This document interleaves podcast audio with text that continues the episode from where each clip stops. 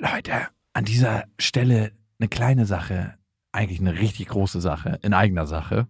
Und zwar sind wir dieses Jahr auf Tour Mhm. im September.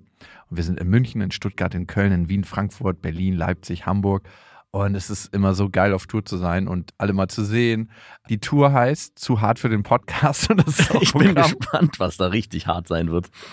Ja, also es wird viel Interaktion geben, es wird viel zum Lachen geben und die Tour oder das, was dort passiert, entsteht gemeinsam mit euch und ich finde, das ist auch die Magie. Das heißt, bei jedem Tourstop ist es irgendwie anders und Mhm. neu für uns, neu für euch und für uns ist es auf jeden Fall immer sehr, sehr magisch. Also sichert euch jetzt schon die Karten München, Stuttgart, Köln, Wien, Frankfurt, Berlin, Leipzig, Hamburg. Ab jetzt 10% härter und Tickets gibt's ab jetzt auf bestefreundinnen.de und in den Shownotes. Warum gibt es die Welt? Papa, ich hab dich lieb. Mama macht die Arbeit und Papa macht den Quatsch. Beste Vaterfreuden. Der langweilige Podcast übers Vatersein. Ja, ja, ja, ja, ja. Ich hasse Papa. Weißt du, dass Mama auch manchmal weint wegen dir? Halt die Fremde, halt die Schöpfe. Setz dich bitte hin. Hallo und herzlich willkommen zu Beste Vaterfreuden. Hallo. Max, bist du so jemand bei Schwangeren, der einfach so den Bauch anfasst? Was? Un ungefragt, Hand drauflegen? Ja, es gibt so Leute, die denken so, jetzt ist da ein neues Leben drin, jetzt gehört der Bauch nicht mehr dir, jetzt darf ich da einfach anfassen. Ohne Witz. Nee, nee, bin ich nicht. Äh, Ich bin fast, also ich habe ja auch den Schwangerschaftsbauch meiner Frau, glaube ich, weniger angefasst, als sie sich das gewünscht hätte. Ich hatte jetzt auch, habe jetzt auch nicht so das krasse Bedürfnis danach, Schwangerschaftsbäuche anzufassen. Ganz im Gegenteil, sobald ich einen Schwangerschaftsbauch sehe, nehme ich Sicherheitsabstand, weil ich Angst habe, da irgendwie in meiner manchmal etwas tollpatschigen Art mit dem Ellenbogen da aus Versehen irgendwie Das- unglücklich gegenzukommen. Das Kind raus zu Ellbogen. Mein erster kleiner Kampf. Wir haben eine Hörerin, die hat uns genau zu dem Thema geschrieben. An beste.bestefreundin.de. Nina heißt sie und Nina schreibt, lieber Max, lieber Jakob, ich höre seit langem eure Podcasts. Ich habe irgendwie das Gefühl, dass wir nur noch Leute haben, die so seit Ewigkeiten uns hören und wir schon so fünf, sechs, sieben, acht Jahre zusammen verbringen. Ich liebe euren Humor, eure Themen und vor allem eure Ehrlichkeit. Damit meinst du wohl mich. Ich bin im Moment im neunten Monat schwanger und ärgere mich sehr über manche Mitmenschen und daraus resultierend leider auch über mich selbst. Denn es ist mir jetzt mindestens schon dreimal passiert, dass Menschen, eine Nachbarin, eine wildfremde Verkäuferin und eine Bekannte, mir ungefragt auf den Bauch gefasst haben. Ich verstehe nicht, warum die Leute anscheinend vergessen, dass sie einen anderen Körper ungefragt berühren, nur weil man schwanger ist. Vielleicht ein seltsamer Vergleich, aber es werden doch auch nicht offensichtlich gemachte Brüste einfach berührt, nur weil man sieht, dass sie gemacht sind. Äh, Komischer Vergleich, weil äh, vor allem ist in dir ein Stück Leben und in den anderen Körpern ein Stück Silikon. Ich könnte aber eher verstehen, also ich würde eher gemachte Brüste aus Versehen anfassen oder mit Absicht als einen Schwangerschaftsbauch, wenn es erlaubt wäre. Ja. Über mich selbst ärgere ich mich sehr, weil ich seitdem gemerkt habe, wie viel ich noch daran arbeiten muss, meine Grenzen aktiv in Situationen zu setzen. Ich rede mir gern ein, dass ich zu perplex war, aber letztendlich habe ich mich einfach nicht getraut, den Leuten zu sagen, dass ich das nicht möchte und dass man das ungefragt einfach nicht tut. Ich bin dann aber auch immer gleich so fassungslos, dass ich glaube, diese Grenze nicht ohne meinen großen Ärger darüber ausdrücken zu können. Eins ist mir seitdem klar geworden. Die Grenzen will und muss ich setzen. Ich werde das lernen müssen, denn spätestens, wenn Leute ungefragt in den Kinderwagen greifen, um mein Kind anzufassen, muss ich ein klares Nein von mir geben. Habt ihr diese Situation bei den Müttern eurer Kinder auch erfahren? Und wie schafft ihr es, unangenehme Grenzen aktiv zu setzen? Ich danke euch für eure Ehrlichkeit. Im Voraus oder was? Heißt ihr noch gar nicht, ob da was kommt. Nina, du befindest dich auf jeden Fall in der Situation, die wir, glaube ich, alle kennen, dass jemand anderes unsere Grenzen überschreitet und wir müssen ganz klar erstmal spüren, in dem Moment, oh, da wird gerade meine Grenze überschritten und dann auch genug Energie haben und in deinem Fall ist es ja auch ein bisschen Wut, die sich jetzt gegen dich selber richtet und gegen die anderen, dass man sagt so, hey, stopp, das mag ich nicht oder du bitte nicht anfassen oder Betreten der Baustelle verboten oder was auch immer. Ich würde als Konterreaktion dem anderen immer beide Finger aufs Auge legen. Direkt auf den Augapfel. Oder selber denjenigen an den Bauch fassen. Oder? Ja, wobei das könnte noch so als harmonische Geste verstanden werden, aber so ein ungewaschener Finger direkt auf dem Augapfel, den man da so exakt genau die gleiche Zeit liegen lässt und sagt, hm, fühlt sich auch toll an. Oder ein Flutschi ins Ohr. ja, oder Flutschi ins Ohr. Also ein nasser Finger, so flupp und dann ab ins Ohr damit. feuchter Flutschi. Oder man hat so ein kleines Stromschlaggerät dabei und tasert die Leute einfach, die mit der Hand Oh ja, auch gut. Sorry, Sperrgebiet für deine Krabbelpfoten. Ich meine, es ist natürlich extrem schwer, also eine Abgrenzung zu leben ist das eine. Ich meine, dann kann man in dem Moment dann darauf reagieren und sagen, hey, bitte unterlassen Sie das. Aber die Situation, dass es passiert, wird ja nicht, wird nicht dadurch vielleicht nicht vermieden. Also klar strahlt man das auch vielleicht ein bisschen stärker aus, wenn man äh, versucht, eine krassere Abgrenzung zu leben. Aber du wirst nicht die Verkäuferin abhalten, die so überbordend ist, dass sie einfach auf dich zukommt und sagt, ah, das ist ja so toll und direkt den Schwangerschaftsbauch sich schnappt. Aber ich habe selber gerade überlegt, ich kann mich nicht daran erinnern, dass es meiner Frau passiert ist in einem Kontext, wo sie das nicht wollte. Also natürlich passiert es, wenn man mit Freunden zusammen ist oder mit Freundinnen, Bekannten, Verwandten, wo auch eh schon so eine ja, Nähe vorhanden ist, dass es auch erlaubt ist, also in einem sozialen Rahmen, wo das Setting das auch hergibt. Aber dass sie irgendwo unterwegs war und da irgendeine fremde Frau oder geschweige denn ein fremder Mann ankommt und sagt, hey, den fasse ich mal an, das ist ihr noch nicht passiert. Hat dein Papa den Schwangerschaftsbauch deiner Frau berührt? Nee. Mhm. Fändest du das merkwürdig? Ja, fände ich merkwürdig.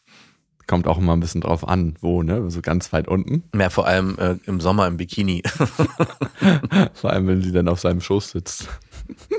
Also es gibt ja auch gar keinen Unterschied, ob jemand einen Schwangerschaftsbauch hat oder einen ganz normalen Bauch hat. Also es ist ja, Ja, also natürlich gibt es den Unterschied, dass da ein Kind drin ist für das, aber es ist ja nicht so, dass man dann sagt, ah okay, jetzt ist es jetzt erlaubt. darf man. Die Pforten sind eh bald offen, jetzt darf ich auch meine Hand drauflegen.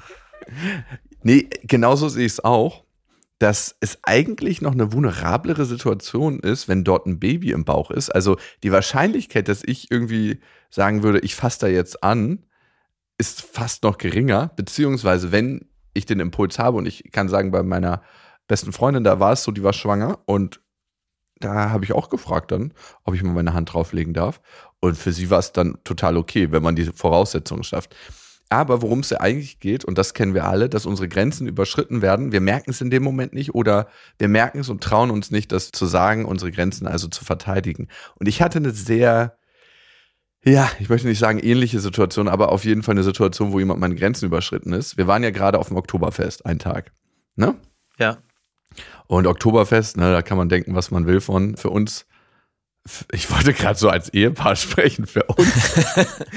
Kannst ja gleich mal selber sagen. Für mich war es eine, ja, eine interessante Erfahrung. Ich merke, dass ich immer mehr an der Seitenlinie stehe und sowas beobachte einfach. Ich habe zwar auch eine Maß in der Hand gehabt, wir hatten Saures getrunken, das ist so eine Mischung aus Bier und Mineralwasser und ich glaube, da ist noch ein bisschen Sprudel drin oder sowas. Also das, saure Radler, äh, ich trinke ja keinen Alkohol, aber das war wirklich eine sehr positive Erfahrung in Kombination mit Bier.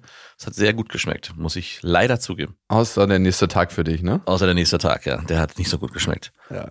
Auf jeden Fall, wir haben dann oben unseren Tisch gesucht, wir kamen ins Zelt rein und dann habe ich nicht das Schild gesehen, wo die Nummer stand und dann kam ein Kellner und er hat gesagt, da ist es doch. Und ich so, wo? Da. Und dann beim dritten Mal hat er so meinen Kopf genommen und in die Richtung gedreht. Nein, hab Doch, ich gar nicht gesehen. Du standest genau neben mir. Und ich dachte so, Alter, was passiert hier gerade?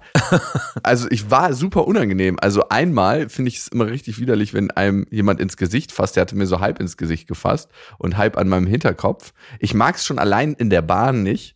Ich, die meisten haben da wahrscheinlich kein Problem mit, aber ich hasse es in der Bahn, sich anzulehnen, da wo die Kopfstützen sind. Ich mache eigentlich immer eine Jacke drüber oder irgendwas, dass ich mich nicht anlehne da, wo 120.000 Leute ihren Dates haben.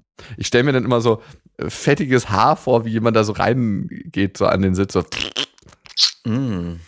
Ja, ich, Klar. ich kann es eigentlich nicht. Also ich muss da immer was hinmachen. Und ich check auch diese Kopfstützen, ehrlich gesagt, nicht, weil diese Kissen werden noch nie gewaschen, oder? Da, die werden nach jeder Bahnfahrt gewaschen. Nein, also ich gehe davon aus, dass sie seit Anbeginn des Zuges, ähm, das ist das einzige Teil, was nie ausgetauscht wird, auch wenn der Sitz mal ausgetauscht wird. Nee, das Kissen ist gerade erst eingelegen. und wartet so auf den Ich nächsten. glaube, die Idee ist schon gewesen, auch immer sich das ausgedacht hat, dass die regelmäßig mindestens einmal die Woche durchgewaschen werden. Aber du wirst recht haben, das wird nie passieren. Ey, aber das ist doch wie, als ob ein Hotelkissen die ganze Zeit im Hotel liegt Uah. und nicht gewaschen wird. Da habe ich mir Das gar macht keine man doch Gedanken auch nicht. Also, hä? Das ist das Erste, was ich denke, wenn ich in die Bahn komme, dass ich gleich diese Matschekissen ähm, Und ich sehe. kuschel mich da immer so rein, Ja, wenn ich ich schlafe. Nein, ich hab das. Ich dachte immer, die werden gewaschen. Oh Mann, Mann, come natürlich werden die nicht gewaschen. Ja, natürlich werden die nicht gewaschen. Ich war super naiv in der Hinsicht. Hey, und die Vorstellung wirklich allein. An dieser Stelle eine kleine Werbung und es ist Ikea mit Smallstart und ihr kennt die Serie für Kinder, da können Kinder alleine Ordnung lernen und aber auch ihr Leben gestalten im Kinderzimmer und das ist eine Serie, die mitwächst, das heißt sehr, sehr praktisch und Kinder entwickeln sich ja immer weiter, schneller als man denkt. Also ich habe jetzt gerade meine Tochter angeguckt und gedacht so, wow, vor zwei Monaten war die noch ganz anders. Ja, meine große Tochter sieht aus wie eine, wie eine alte Frau mittlerweile fast schon. Ja, wenn die so ein Tuch umbinden. Ne? Das macht meine Tochter öfter mal. Und das Schöne an Smallstart ist, wie gesagt, dass es sich mitentwickelt und es gibt was Neues. Nämlich neue Accessoires im Sinne von, die Fronten kann man jetzt wählen, welche Farben man haben möchte und die Griffe sowie weitere tolle Accessoires. Also das heißt, man kann es nochmal individueller gestalten. Die Griffe sind auch herrlich groß. Die Kinder können die Möbel alle selber gut bedienen und es sieht einfach super individuell aus irgendwie. Genau, und die Kinder können diesmal auch selber mitbestimmen, wie sie ihr Zimmer gestalten. Und ich erlebe das auch gerade bei meiner Tochter, die sagt, hey, ich möchte jetzt einen neuen Schrank und ich möchte das so und so haben.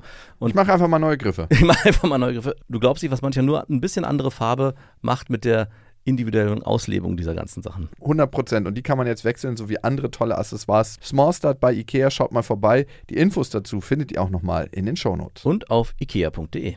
Auf jeden Fall hat er mir ins Gesicht gefasst und dann meinen Kopf so gedreht. Und ich war auch nicht schnell genug in der Situation, Nina, zu sagen, hey, was passiert hier gerade? Weil man sich denkt, die Situation ist auch so schnell wieder vorbei, da braucht man jetzt gar nicht so einen riesen Fass aufmachen. Ja.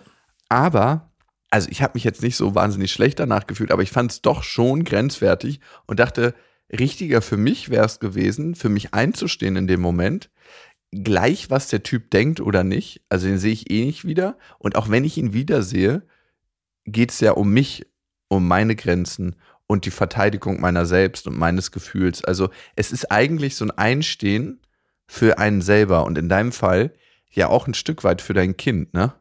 Also für euch beide. Du schaffst einen sicheren Rahmen für dein Kind. Es ist in deinem Bauch.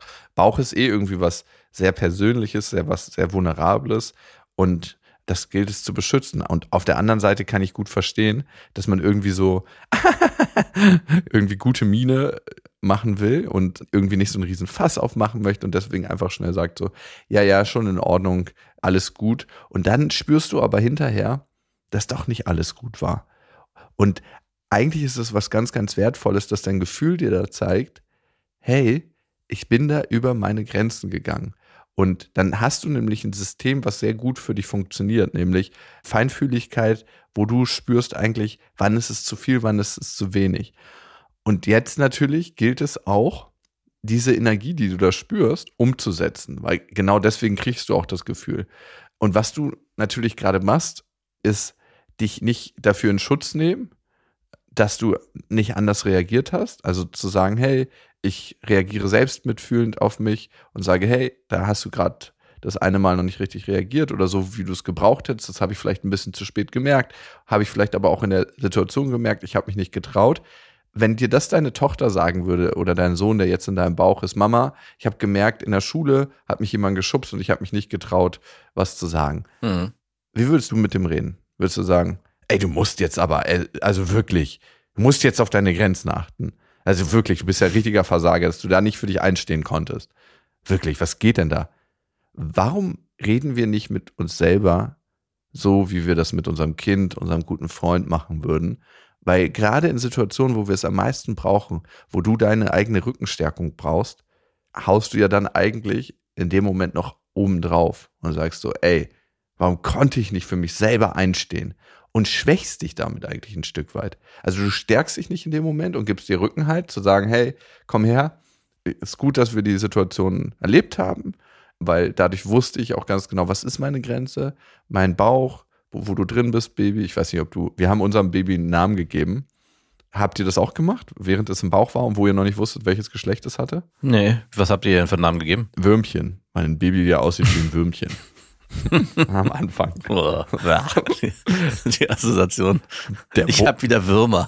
Der- Heißt dann, anstatt zu sagen, ich bin wieder schwanger. Zwillinge sind Würmer. Ich habe wieder einen Wurm. Genau. Ein Wurm wächst in mir. Nein, dass du vielleicht versuchst, in solchen Fällen auch deine gute Freundin zu sein, die dir den Rücken stärkt. Und mit dieser Energie kannst du dann das nächste Mal vielleicht auch anders reagieren. In solchen Situationen ist es ganz gut, wenn man Reaktionen parat hat. Ja. Also, dass man sagt wirklich, okay, das ist eine Möglichkeit, das ist eine Möglichkeit, das ist eine Möglichkeit. Max, was fändest du gut? Wie könnte man reagieren? In dem Moment, wo einer einen den Bauch anfasst, Mhm. Hand so wegschlagen, so, baff. ja, ich würde sofort einen Schritt zurück machen und der Person direkt in die Augen gucken und sagen, das möchte ich nicht. Ja. Wow. Stopp, halt, das möchte ich nicht. Halt, stopp. Äh, das sagt meine Tochter immer, wenn ich sie zu doll kitzel, haben wir so ein Codewort. Papa, stopp. Ja, Stopp ist auch unser Codewort. Nee, genau, ich glaube, halt, stopp.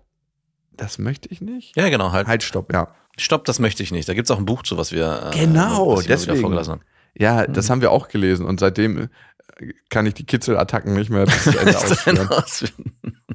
Geht Ja, mir ganz leider ganz genauso. Da habe ich leider meinen Kindern ein Skillset beigebracht durch dieses blöde Buch, das ich jetzt nicht mehr bis zum Ende durchkitzeln kann. Ja, aber das ist ein guter Punkt, ne? Hast du explizit Abgrenzung in deiner Kindheit gelernt? Wir lernen ja ganz oft nicht, wie grenzen wir uns ab. Und Hm. ich für meinen Teil habe ganz häufig ein bisschen heftig so reagiert, wenn man meine Grenzen überschritten hat, besonders bei Männern. Also ich bin schon in etliche Situationen ge- geraten, wo es sehr handgreiflich wurde in meinem Leben. Da kann man sich auch fragen, wie das, wo das herkommt. Ja, also es gibt tausend Möglichkeiten, aber die Situation in dem Moment zu spüren, wo sie aufkommt und zu merken, so, ah, okay, bei mir ist es dann ganz krasse Wut, die in mir aufkommt, wenn jemand meine Grenzen überschreitet. In dem Moment auf dem Oktoberfest war ich so perplex, dass ich es nicht ganz gleich gescheckt habe. Ähm, so richtig. Aber sonst kommt so. Ich hätte es gern gesehen, wie du mit deinem wirklich hervorragenden Oktober-Outfit da eine schöne Schlägerei in dem Käferzelt angefangen hättest. Ja, Schlägerei ist immer, wenn jemand vor mir steht und beide Hände an meinem Gesicht hat, dann wäre das erste auf jeden Fall so ein gutes Knie zwischen die Beine. Mhm. Und dann sagt derjenige erstmal zusammen und rat mal, was da erwartet dann. Der nächste Schritt. Nochmal das Knie. Nein, Quatsch. Aber das ist, äh, was du gerade sagst mit der Abgrenzung und den Situationen, die dir immer wieder begegnen oder in der Vergangenheit auch begegnet sind, wo du also eine innere Aggression vielleicht auch gespürt hast und die der Platz machen wolltest. Wir hatten letztes Mal eine etwas skurrile Situation, wo wir über die Straße gelaufen sind und so ein Motorradfahrer auf uns zukam und der hat anscheinend sich darüber aufgeregt, dass wir einfach über die Straße laufen und nicht darauf geachtet haben, dass er jetzt kommt und ich bin dann schnell rübergerannt, weil ich schon gemerkt habe, okay, ich möchte eigentlich nicht überfahren werden, mir war der Typ eigentlich egal und du bist so absichtlich einen Schritt, ein paar Schritte langsamer gelaufen, um ihn auch so ein bisschen zu provozieren. Und ich dachte mir so, ja, ich meine, ich verstehe den Impuls, ich hatte den Impuls kurz auch, aber am Ende weiß ich, dass so ein Motorradfahrer mir mehr Schaden anrichtet, wenn er mich überfährt, als ich ihm in dem Moment irgendwie ärgern kann oder auch Schaden anrichte, wenn ich langsamer laufe. Und da habe ich manchmal das Gefühl, das klingt dann zu kurz aus. Du bist dir dann so selbstsicher in dem Moment, hey, und wenn das passieren sollte, dann knallt sie ja erst richtig. Dann stehe ich danach auf, nachdem ich überfahren wurde. Ja, weiß ich halt auch nicht. Das ist so die, Schüttel wo ich mich auch denke, so, du bringst dich, ist mir schon ein paar Mal aufgefallen, so in so Mini-Gefahren. Und wenn die wirklich aufeinander prallen würden, die Situation, dann hättest du danach gar nicht mehr die Möglichkeit, demjenigen eins auszuwischen, weil du dann auf dem Boden liegen würdest und darüber dich aufregen würdest, dass Ja. er dir dein Bein gebrochen hat. Ich finde, dass es da auch mit Abgrenzung zu tun hat und mit auf sich selbst achten in dem Moment. Genau, das mache ich dann in dem Moment nicht. Und das ist so die andere Seite der Medaille. Ne? Das, was Nina macht, ist vielleicht so ein bisschen auf der Seite, ich fühle mich zu passiv, ich bin wie gelähmt, das widerfährt mir.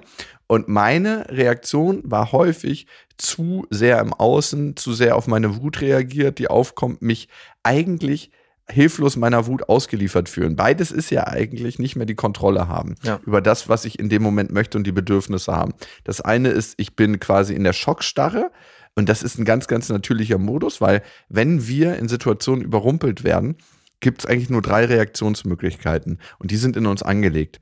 Einmal Freeze und das passiert dir ein Stück in dem Moment, also dass wir quasi verharren und das ist auch eine natürliche Reaktion, die wir evolutionär bedingt an den Tag gelegt haben. Wenn wir so überwältigt sind in einer Situation, dann kann es sein, und das muss bei dir nicht so extrem gewesen sein, dass wir so in eine Schockstarre verfallen, weil früher, wenn wir zum Beispiel von einem Tiger oder so überrascht wurden und wirklich wussten, der ist zu nah an uns dran, beziehungsweise unser System das gemerkt hat, das ist ja nichts mehr, was bewusst abläuft, können wir dann nicht mehr fliehen oder in Angriff gehen, sondern wir bleiben in Schockstarre, weil dann die Wahrscheinlichkeit groß ist, wenn wir uns nicht bewegen oder größer, dass er uns übersieht. Darum gibt es diese Ja. Freeze, beziehungsweise auch, um dann die Energie zu mobilisieren, in dem Moment, um eine andere Aktion zu starten. Und die zwei anderen Aktionen, die möglich sind, sind entweder Fight, also nach vorne bewegen, das ist ja meine Reaktion sehr häufig in meinem Leben gewesen, so extra langsam gehen und sagen, okay, wenn er dicht genug an mir dran ist, der Motorradfahrer, lasse ich einen Ellbogen stehen, der wäre einfach zersplittert, mein Ellbogen, so vaporisiert und dann gäbe es so einen Splittersack in einem Haufen Haut. War ja neulich auch die Situation mit dem Autofahrer. Aber ich denke mir immer so, Alter, geht's noch? Du bist auf dem Motorrad oder im Auto und du gibst Gas, wenn du siehst, dass Leute über die Straße gehen. Was geht in deinem fucking Schädel vor?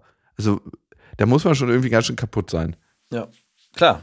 Aber genau weil die Personen so kaputt sind, denke ich mir, okay, hier ist jetzt nicht der richtige Moment, um die Konfrontation zu suchen. Ich bin das schwächere Glied in dem Moment. Und ich denke mir immer so, mit mir nicht, mein Freund.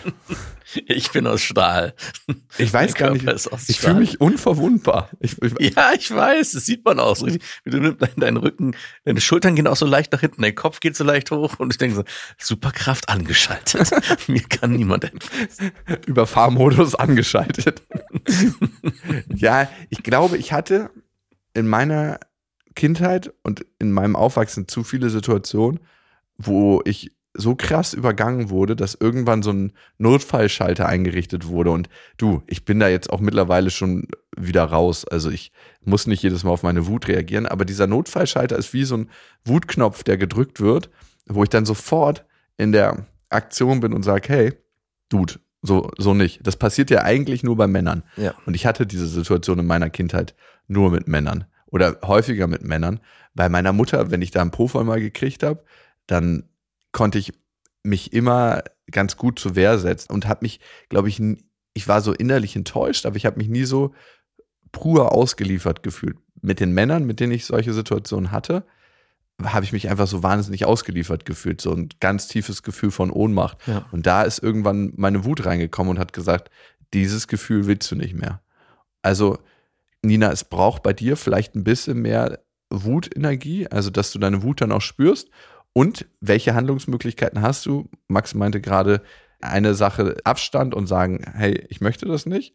Oder du kannst auch nur Abstand nehmen, weil wir reagieren ja ganz, ganz sensibel auf Körperreaktionen, wenn wir einigermaßen angeschaltet sind, obwohl du davon ausgehen kannst, dass Menschen, die sowas machen, eher ein bisschen mehr im Off leben. Ja. Aber trotzdem, das ist eine Möglichkeit, wo du das dann auch nicht verbal ausdrücken musst, sondern einfach sagst, einen Schritt zurück. Du kannst eine Geste mit der Hand machen, dass du zum Beispiel eine Schutzhand machst um deinen Bauch und damit die Fläche, die zu berühren wäre, nicht mehr zugänglich machst. Du könntest auch dir zwei, drei Sprüche zurechtlegen. Sowas wie, hey, darf ich deinen auch mal anfassen? Oder sie schläft gerade oder was auch immer. Das, sie schläft gerade wäre eine Ausrede. Ja, das Problem halt gerade in der Situation mit dem Schwangerschaftsbauch, wenn man so einen Spruch macht, so, hey, darf ich deinen auch anfassen? Oder auch körperlich ganz einfach genauso reagiert, könnte sogar die Person gegenüber das falsch verstehen. Also gerade bei Männern habe ich sofort den Impuls, okay, die sehen das als körperliche Einladung und denken, okay, ich, das war völlig in Ordnung, was ich hier mache. Ihr scheint es ja zu gefallen. Deswegen würde ich das wahrscheinlich nicht machen. Ja. Ich meine, das ist auch eine Möglichkeit, aber es ist so, Auge um Auge ist hier in dem Fall nicht das richtige Mittel. Mhm.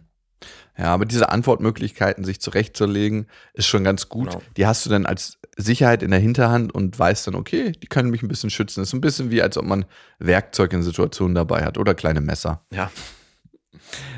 Nina, aber schön, dass du das spürst und da mit dir in Kontakt bist. Also, es hört sich immer so ein bisschen esoterisch an, wenn man sowas sagt. Aber am Ende zeigt dir diese Situation nur, wo bist du für dich zu weit gegangen und wie möchtest du es beim nächsten Mal anders machen. Und wenn du da mitfühlend mit dir bist und ein paar Antwortstrategien hast, kannst du die Situation ganz sicher beim nächsten Mal anders lösen. Ja.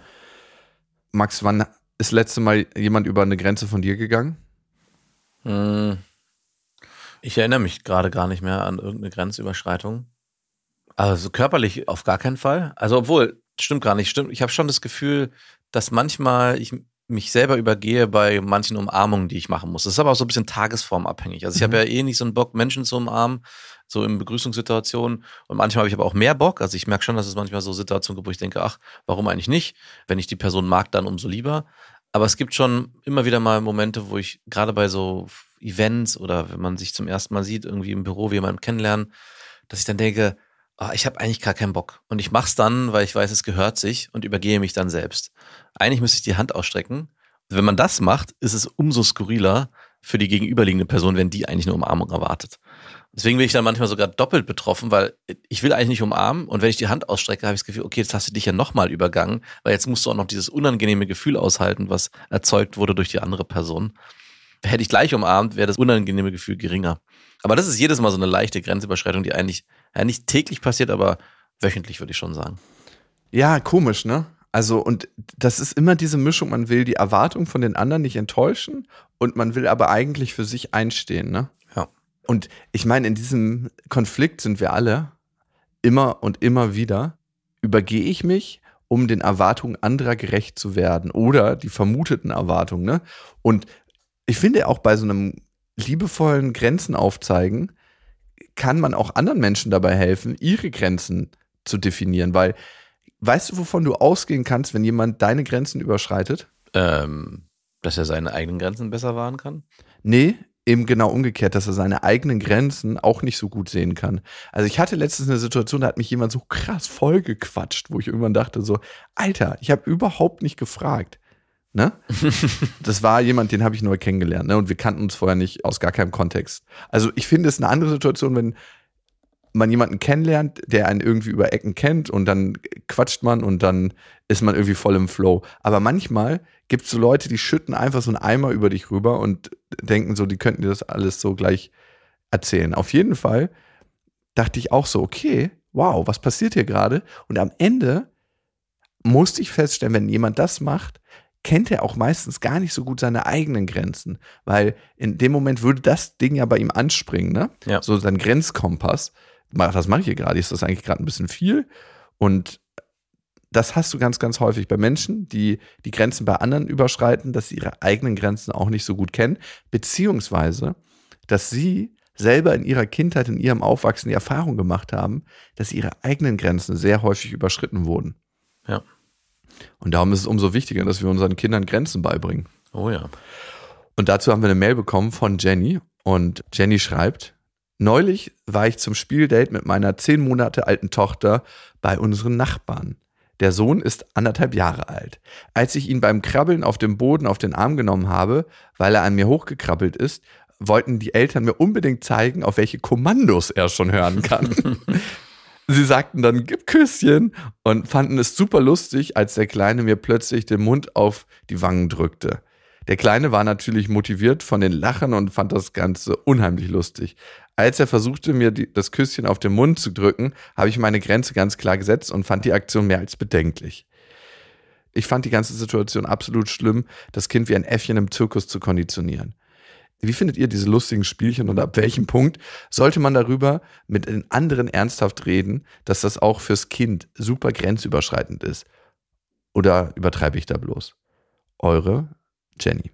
Also ich muss leider zugeben, dass ich mich so ein bisschen selbst erwische dabei. Jetzt gerade nicht, es geht nicht ums Thema Küssen oder Küsschen verteilen. Aber ich weiß noch, dass ich in der Vergangenheit, als meine Tochter geboren wurde, oft das Bedürfnis hatte, sie ja zu zeigen oder aufzuzeigen, nicht was sie kann, aber wie sie ist, was sie Neues jetzt gelernt hat und sie so fast schon exemplarisch hinzustellen. Also, dass ich so sage, guck mal hier und mach doch mal, dass ich sie manchmal sogar aufgefordert habe. Meine Frau hat mich dann irgendwann mal auch irgendwann zur Seite genommen, meinte so, was machst du da eigentlich immer? Und irgendwie finde ich das gar nicht so cool. Und erst dann ist mir aufgefallen, was eigentlich passiert ist, dass ich eigentlich mein Kind instrumentalisiert habe für meine eigene Aufwertung oder dass ich zeigen wollte, guck mal, wie toll, guck du doch auch mal bitte, wie toll. Und ich glaube, da ist keiner frei von. Also ich glaube, alle Eltern sind super stolz, gerade auch am Anfang auf ihre Kinder und wollen zeigen, was sie können oder sie einfach nur zeigen. Meistens geht es ja auch nicht um, was sie können, sondern guck mal, sie grinst jetzt so und so, wenn man das und das macht oder guck mal, das Lachen. Und äh, wenn ich zurückdenke, denke an die Zeit, kommt bei mir auch so ein leichtes Cringe-Gefühl hoch. Und im Prinzip ist es was sehr, sehr ähnliches, nur dass es hier nochmal hochgecrankt ist auf 1000, wenn es darum geht, Küsschen zu verteilen an fremde Personen oder halt bekannte Personen. Hm. Und ich finde schon auch, dass man das ansprechen kann. Also man kann schon sagen, hey, ich fühle mich damit unwohl und ich weiß auch gar nicht, ob euer Kind sich damit auch wohlfühlt oder ob das das Kind eigentlich nur macht, um euch zu gefallen. Ja, ich weiß nicht, ob man es in der Situation machen sollte, so wo man so in so einer Runde ist, oder ob man dafür einen ruhigen Moment suchen sollte und sagen, hey, ich habe nochmal über die Situation nachgedacht und ich habe gemerkt, dass mir das ganz schön unangenehm war. Irgendwie habe ich mich so an einer komischen Stelle berührt gefühlt und ich weiß gar nicht, wie es eurem Kind damit geht. Ich merke, dass ihr total liebevolle Eltern seid und ich weiß gar nicht, wie es dem Kleinen damit geht. Das war nur eine Frage und das wollte ich einfach mal ansprechen. Und das ist nochmal für jemand anderes eine Grenze waren. Ich meine, du hast es in der Situation für dich gemacht, Jenny, nämlich, dass du nicht auf den Mund geküsst werden wolltest von dem Kind, Ja. was ich durchaus verstehen kann. Was bei fremden Kindern auch extrem widerlich ist, muss man dazu Oh sagen. ja, also wirklich. Ich würde mich von keinem fremden Kind auf den Mund küssen lassen. Lässt du dich von deinen Kindern auf den Mund küssen? Also jetzt ist es extrem wenig geworden, aber wenn es passiert, dann passiert es halt. Letztens habe ich mit meiner Tochter auf der Couch so rumgetobt und dann so scherzhafterweise sie so abknutschen wollen. Weißt du, kennst ja vielleicht auch, dass man so mit dem, mit dem Mund so spitzt und dann so, nein, lass mich, lass mich. Und dann passiert halt am Ende dann doch nichts. Und irgendwie hat sie sich dann doch, einmal kam sie dann doch näher ran und wollte, hat es zugelassen, dass ich sie auf die Wange küsse. Und dann hat sie diesen, kennst du diesen Trick, den man früher, also ich hatte einen, einen Kollegen, einen Arbeitskollegen, der hat das immer gemacht, das war richtig widerlich. Der hat immer die Wange hingehalten zu irgendwelchen Arbeitskolleginnen, wenn er sie begrüßt hat und hat dann so auf die Wange gezeigt und so als Begrüßungsküsschen und im letzten Moment hat er den Kopf gedreht, sodass dann Äh. Mund auf dem Mund auf Ey, Mund das ist ja wirklich entstanden. wahnsinnig. Das ist ja schon so ein Harvey Weinstein-Move, ey. Ja, wirklich. Und danach war immer so, ah, ist das alles lustig. Und ich stand da mal so dem, wow. Ich, einerseits war ich so impressed, wie mutig. Und auf der anderen Seite war ich so ein bisschen angewidert. Ey, das ich ist einfach nicht wahnsinnig. wusste, was- ja, klar, es ist Was wieder geht da ab, Ich ey? dachte auch so, Respekt, ey, dass du dich das traust, ey. Ich finde es auch mega merkwürdig, auf seine Wange zu zeigen und sagen, zu Ja, es sagen war- Küsschen. Nee, es war gar nicht, er hat gar nichts gesagt. Er hat einfach nur so, so auf die Wange zur Begrüßung gemacht, so mit dem Finger, mit dem Zeigefinger, mit dem gespitzten Zeigefinger und dann im letzten Moment zack den Mund gedreht. Und genau das hat meine Tochter gemacht, um mich zu verarschen. Und äh, dann haben wir uns auf den Mund geküsst. Das war, ist jetzt auch nicht dramatisch. Also es ist jetzt auch immer noch völlig okay. Und ich weiß, meine Tochter ist acht Jahre alt, wenn es zur Begrüßung oder so sein würde, aber wir machen das halt einfach nicht. Ich küsse sie auf die Stirn, ich küsse sie auf die Wange zur Begrüßung, ich nehme sie herzlich in den Arm, aber auf den Mund küssen wir uns nicht. Und mit meinem Sohn mache ich das auch nicht, nein. Und ich glaube, meine Frau auch nicht. Ich muss sie mal fragen, ich bin mir gar nicht sicher, aber ich glaube nicht. Meine Tochter und meine Ex-Freundin küssen sich, glaube ich, auf den Mund, aber nur so ein kleiner Bussi, wenn sie sich verabschieden oder auf jeden Fall auf die Wange. Meine Tochter küsst mich auch auf die Wange Ja. und ich sie auch manchmal, Mhm. aber auf den Mund küsse ich sie nicht. Ich finde das irgendwie merkwürdig. Für mich ist da eine eine Grenze, jetzt für mich ganz persönlich. Bei anderen Familien ist das anders. Ich habe auch schon Szenarien gesehen, wo sich so in Großfamilien alle auf den Mund geküsst Ja. haben und ich dachte mir so in Corona-Zeiten, was ging da ab? Ja, aber du hast es gerade angesprochen. Für dich ist da eine Grenze und dann hast du den Satz nicht weiter ausgeführt. Das könnte ja auch deine Grenze sein. Und ich Mhm. frage mich gerade, ist es auch eher meine Grenze oder die Grenze der Kinder? Also es ist ja nichts, was ich auch will und wo ich sage, ich habe da Lust drauf, meine Kinder so zu begrüßen oder auch nicht. Meine Kinder se- selber fordern das nicht ein und das wäre ja auch nochmal eine Sache, dass was ist, wenn das Kind es einfordert, was auch völlig legitim wäre in dem Alter. Wie, dass du Aber- sie auf den Mund küsst, das fordern sie dann ein, oder? Ja, das ma machen sie ja nicht, aber es, es ist ja nichts Unnormales dabei, seine Papa? Kinder bis, weiß ich, zum, zum Alter. mehr auf den Mund küssen, bitte? Ne, nicht, ich würde fast sagen, das würde nicht sprachlich passieren, sondern dass sie beim, bei der Verabschiedung, und am Anfang war das auch so, wenn man sich verabschiedet hat, irgendwie als sie noch Babys waren oder Kleinkinder, dass, es, dass das Küsschen automatisch auf dem Mund passiert ist. Ja, okay. Und da das aber nicht eingefordert wird in der Form, sondern eine Verabschiedung so nicht stattfindet, sondern vor allem eine Verabschiedung und eine Begrüßung über Umarmung passiert, fordere ich es ja auch nicht ein und will es auch nicht. Und es ist dann am Ende auch meine Grenze. Ne? Es ist eine Sache, die ich selber nicht lebe und, und will. Und äh, von daher ist es ja auch nichts, was ich irgendwie von meinen Kindern erwarte. Mhm. Hey, hier wird sich zur Verabschiedung auf den Mund geküsst. Wie ist denn das bei deinen Kindern mit Tschüss sagen und Hallo sagen? Weil ganz häufig erlebe ich das und das so bei fast allen Kindern, dass die meisten Kinder keine Lust haben, Hallo zu sagen und wenn, kommt es aus einem eigenen Impuls und auch nicht so wirklich Lust haben, Tschüss zu sagen. Und ich habe mir das so erklärt, dass Kinder ja stärker und sensibler auf Veränderungen ihrer Umwelt reagieren, weil die ja so völlig im Element sind und dann keine Lust haben, oder selten Lust haben, dass jemand da reinkommt oder dass jemand rausgeht. Und deswegen haben sie wahrscheinlich auch ein größeres Problem mit Tschüss sagen und Hallo sagen. Und dass natürlich sie immer so einem riesigen Wesen meistens Hallo sagen, ne? das so ganz, ganz anders ist als sie. Zwingst du deine Kinder oder hast du so einen Appell an deine Kinder? Kommt mal her und sagt vernünftig Hallo und sagt vernünftig Tschüss oder ist das sowas, was sich ergeben kann, darf? Also ich wünsche mir, dass es sich ergibt und dass sie das von sich aus machen, aber wenn wir, weiß ich, Verwandte da haben, Bekannte da haben, die auch hier richtig zu Besuch waren, also nicht mal eben durch die Tür reingeschneit, was abgeholt und wieder abgedüst, sondern keine Ahnung, bei Geburtstagen und so, da fordere ich das schon ein. Da erwarte ich von meinen Kindern, dass sie vernünftig Tschüss und vernünftig Auf Wiedersehen sagen. Weil sie das ja selber auch sich wünschen. Also es ist ja eine Sache, die ich erlebe das schon, auch wenn ich zum Beispiel gehe, morgens im Stress und dann einfach keinem Auf Wiedersehen gesagt habe, kriege ich von meiner Frau eine zornige Nachricht, hey, dein Sohn sitzt hier traurig auf der Couch, weil du nicht Tschüss gesagt hast. Und genauso umgekehrt. Was für ein hartes Erziehungsmittel für dich, ey. Ja, wirklich, ne? Wo ich dann auch sage. Also ich habe mir das ganz anders erklärt, ich, ist aber interessant. Ich habe mir es eher so erklärt, dass die Kinder so ich fokussiert sind und so sehr noch in, auf sich bezogen sind, auch noch in dem Kleinkindalter, dass auf Wiedersehen für sie gar nicht irgendwie relevant ist, weil es eh nur um sie geht. Also wenn ich auch erlebe, wie mein Sohn spielt mit seinem Freund hier regelmäßig und die super krass Spaß haben, aber sobald klar ist, er geht jetzt, ist er dann bei sich und macht sein eigenes Spiel weiter und der andere ist schon komplett vergessen. Natürlich, wenn man ihn dann auffordert, hey, sag's noch Tschüss, dann rennen die aufeinander zu und umarmen sich herzlich. Es hat ein bisschen gedauert, aber so habe ich mir das eigentlich erklärt, dass sie gar nicht so sehr an dem anderen interessiert sind. Und wie du schon auch sagst, bei Erwachsenen ist es ja eher so, oh, jetzt muss ich hier dieser großen, gruseligen Person auch formell irgendwie die Hand geben. Was soll das denn? Ich fordere meine Kinder auch nicht auf, die Hand zu geben, sie zu umarmen, also irgendeine Art und Weise, wie sie es zu tun haben. Sie können selber entscheiden, wie sie es machen. Also ich sage, bitte sagt Tschüss und dann können sie da stehen, Tschüss sagen, sie können winken, sie können die Hand geben, sie können umarmen. Ist mir egal, aber das ist zumindest Zungenkuss. Ein Zungenkuss von mir aus auch. Aber es gibt schon die Situation, dass ich das erwarte, dass sie vernünftig Tschüss sagen. Mhm. Ja. Machst du es auch oder machst du es nicht? Doch, also ich nehme mir meistens die Zeit, wenn meine Mutter zum Beispiel da war, die kommt ja einmal die Woche ja. und dann geht sie irgendwann. Und meine Tochter ist dann auch so, dass wir dann meistens schon im Spiel sind. Wir spielen übrigens in letzter Zeit unglaublich viele Gesellschaftsspiele und wir haben uns ein paar Kartenspiele von euch abgeguckt. Ja, sehr gut. Ich bin richtig ins Spielen gekommen jetzt. Und sie war auch letztens zwei Stunden alleine in ihrem Zimmer. Es wird jetzt immer mehr und hat einfach Lego gespielt alleine. Und danach hat sie mir die Welt gezeigt, die sie gebaut hat. War ein richtig cooler Moment. Also so, weil sie einfach für sich so eine kleine Welt kreiert hat. Und man hat gemerkt, dass in mir und in ihr da total die Ruhe entstanden ist. Ja. Und ja, also wenn zum Beispiel unsere Gesangslehrerin hier war oder meine Mama, dann, ja, sage ich auch, hey, magst du noch Tschüss sagen? Und ich sagte meiner Mutter Tschüss und sie kommt ja meistens runter und sagt auch Tschüss. Und ja, ja doch, ich fordere das schon ein, aber ich definiere dann auch nicht, wie sie Tschüss zu sagen hat. Genau. Ja, da verschwimmen so ein bisschen die Grenzen zwischen Höflichkeit und Grenzen von Kindern.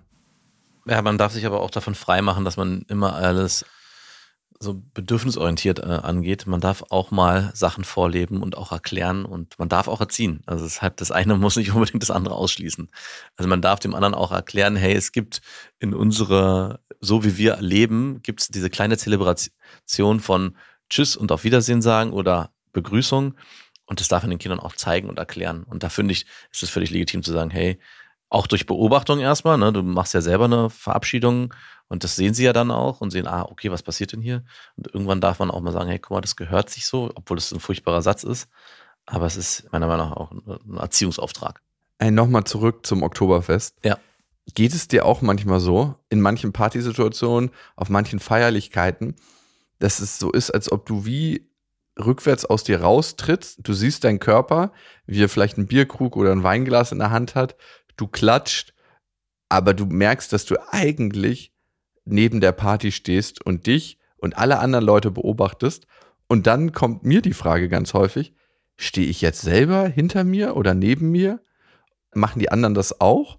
Oder sind die völlig drin in der Feierei und völlig verschmolzen mit der Situation? Ja, klar. Natürlich geht mir so. Also ich finde es dann immer schade, dass mir das so passiert, weil, also ich gehe ja bewusst auch nicht mehr feiern, auch mitunter aus diesem Grund. Es gibt so diesen magischen Moment. Ich finde, wenn man keinen Alkohol trinkt oder sehr wenig, dann ist es so die ersten zwei Stunden cool und dann switcht es auf einmal sehr schlagartig und man kommt genau in die Situation, dass man sich fragt, was mache ich hier eigentlich? Und guckt sich diese skurrile Situation an und wundert sich, was hier passiert. Das ist auch ein Grund, warum ich gar nicht mehr feiern gehe oder dem gar nichts mehr abgewinnen kann, weil man am Ende, also wenn du dich vielleicht auch zurückerinnerst an die ganzen Partys, die du selber mal erlebt hast, wie viel Erlebnis ist eigentlich übrig geblieben nach so einem Abend? Also das ist auch nach dem Oktoberfest, ich meine, wir haben jetzt nicht viel getrunken, aber wie viel bleibt eigentlich von der Situation? Man hat da mit vielen Leuten sich umgeben, man hat Spaß gehabt, man hat gequatscht, man hat getrunken, man hat gegessen und all das. Und es war irgendwie eine schöne Zeit. Aber am nächsten Tag wacht man auf, ist verkatert und erinnert sich an diese ganzen Momente nur noch bedingt bis gar nicht. Und das Gefühl ist auch irgendwie verschwunden. Man erinnert sich nur daran, irgendwo war ein angenehmes Gefühl und das möchte ich wieder haben. Und um das dann zu kreieren, gehe ich wieder feiern. Und wenn man das nüchtern erlebt, dann ist dieses angenehme Gefühl eigentlich nur in diesen ersten zwei Stunden, wo alle noch irgendwie, es gibt ja diese awkward Anfangssituation und dann berührt man sich irgendwann und fängt mehr an zu quatschen. Also nicht man berührt sich, sondern man äh, lernt sich besser kennen und kommt in so einen Flow. Doch, man berührt auch. sich auf einer Ebene, ne? Also. Man berührt, genau. Man, das meinte ich auch. Ich wollte. Physisch, sondern so verbal und von den Themen und so. Genau. Und das ist dann auch, kann auch angenehm sein. Und das wird dann irgendwann durch den Alkohol überdeckt und dann bleibt einfach nichts mehr. Nichts für die, die nüchtern an diesem, an diesem Event teilnehmen oder an so einem Events teilnehmen. Und dann ist es eigentlich auch Zeit, sich rauszuziehen, weil sonst passiert mir genau das, was du beschrieben hast, dass man sich irgendwie so krass deplatziert fühlt und neben seinen Körper tritt und wundert sich, was hier gerade passiert. Es heißt ja immer, dass Alkohol verbindet, aber auf eine merkwürdige Weise isoliert Alkohol total. Ja, genau. Weil du bist ja gar nicht mehr so richtig in Kontakt mit allen, weil du so in deinem Jum bist. Und genau das beobachte ich dann immer, wenn ich so von Tisch zu Tisch gucke und schaue, wie die Leute dann zusammen feiern und so. Das ist ja auch was Schönes. Ne? Und ich habe mich auch krass über die Einladung gefreut und die ganzen Leute zu sehen und so. Das war voll das schön. Es hat auch Spaß gemacht. Also es ist jetzt auch nicht so, es ist ja auch nicht, dass ich dem nichts abgewinnen kann. Es war mega cool, auch das mal wieder zu erleben. Diese Gemeinschaft, die dadurch auch entsteht das ist auch was sehr, sehr Cooles. Also ich, ich bin so auch krass zwiegespalten. Als ich auch nach Hause gefahren bin, war ich so, ey, es war irgendwie, irgendwie auch anstrengend. Klar, unser, der Tag war auch anstrengend, wie, wie wir uns entschieden haben, das zu machen, morgens hin, abends zurück. Aber es ist auch irgendwie sehr, dieses Gesellige, ich fand es auch super angenehm und super cool. Und trotzdem ist bei mir auch so ein sowas geblieben, wie du es, glaube ich, auch wahrnimmst. So dieses, warum geht es eigentlich nur in Kombination mit Alkohol in der Form? Warum gibt es so ein Traditionsfest eigentlich nicht ohne? Ja, ich glaube, seit jeher wollen sich Menschen berauschen ne, und volllaufen lassen und dann irgendwie auch das vergessen, was ihnen sonst Sorgen macht. Und das ist ja auch, als ob du deine ganzen alltäglichen Sorgen einfach mal vom Tisch schiebst und dann ist nur noch der Moment.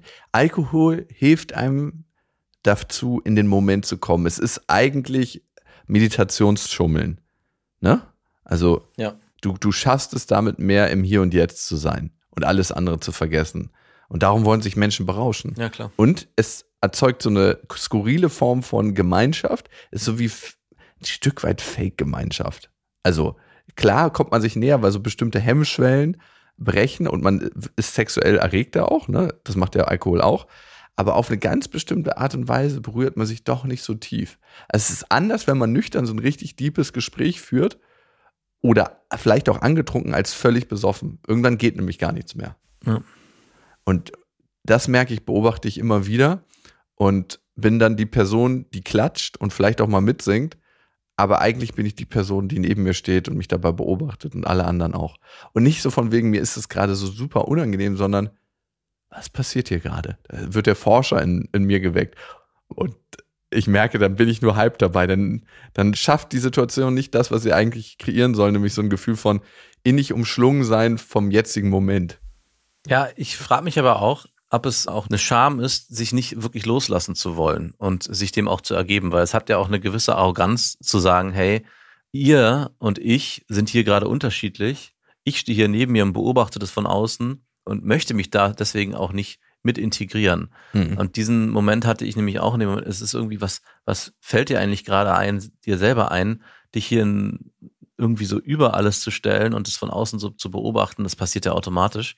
Vielleicht ist es auch genau andersrum. Du bist einfach nicht in der Lage, dich zu integrieren und mitzuerleben, was alle anderen gerade erleben. Nämlich eine sehr innige gemeinschaftliche Erfahrung, die ja dann auch noch darüber hinausgeht, über dieses, wir trinken gemeinsam Alkohol und haben hier Spaß. Mhm. Und ich kann schon sagen, das ist in der Vergangenheit, wenn ich mit Freunden unterwegs war und man so richtig krass abgefeiert hat, dass man in so einen, nicht nur einen besoffenen Jum kam, sondern auch, auch da einen Flow äh, entstanden voll. ist, dass man einfach mit Leuten super geklickt hat und es super angenehm war und man auch sich so als Gemeinschaft krass stark gefühlt hat gegenüber allem, was irgendwie auf einen gerade einprasselt.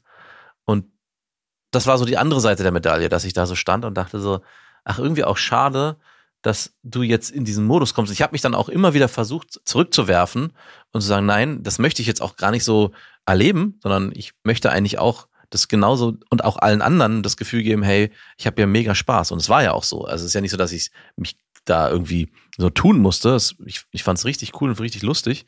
Am Ende ist es eigentlich eine Mischung aus sich einlassen auf so eine Feiersituation oder außen vor stehen. Und ich weiß gar nicht, ob es nicht schöner ist, sich darauf einzulassen und dazuzugehören. Ja, ich weiß auch nicht, ob es immer nur eine Wahrheit gibt. Und in der Psychologie oder in unseren menschlichen Erklärungen suchen wir manchmal so eine Wahrheit, die alles begründet.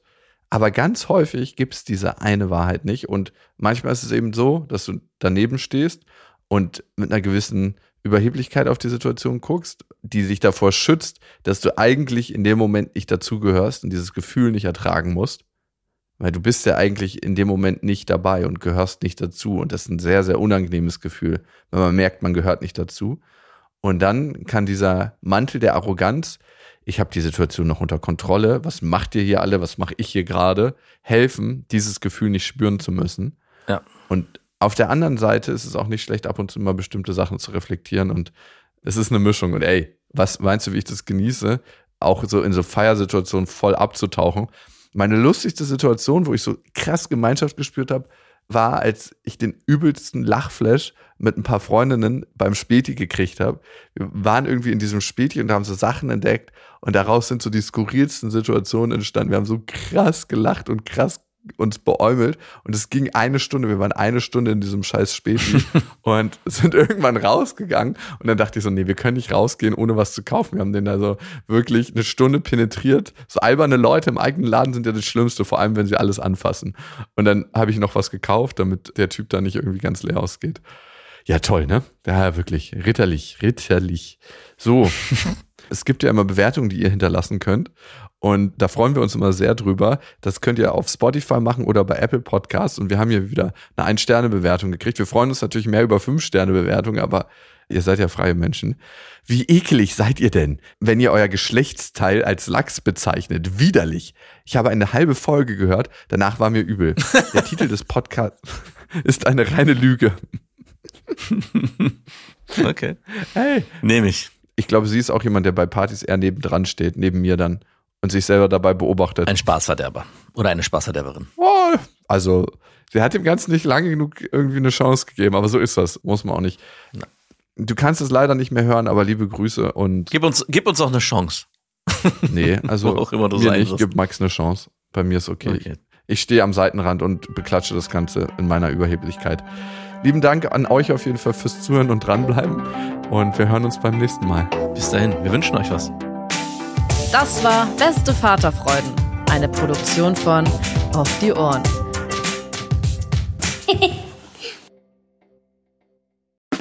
Der 7-One-Audio-Podcast-Tipp.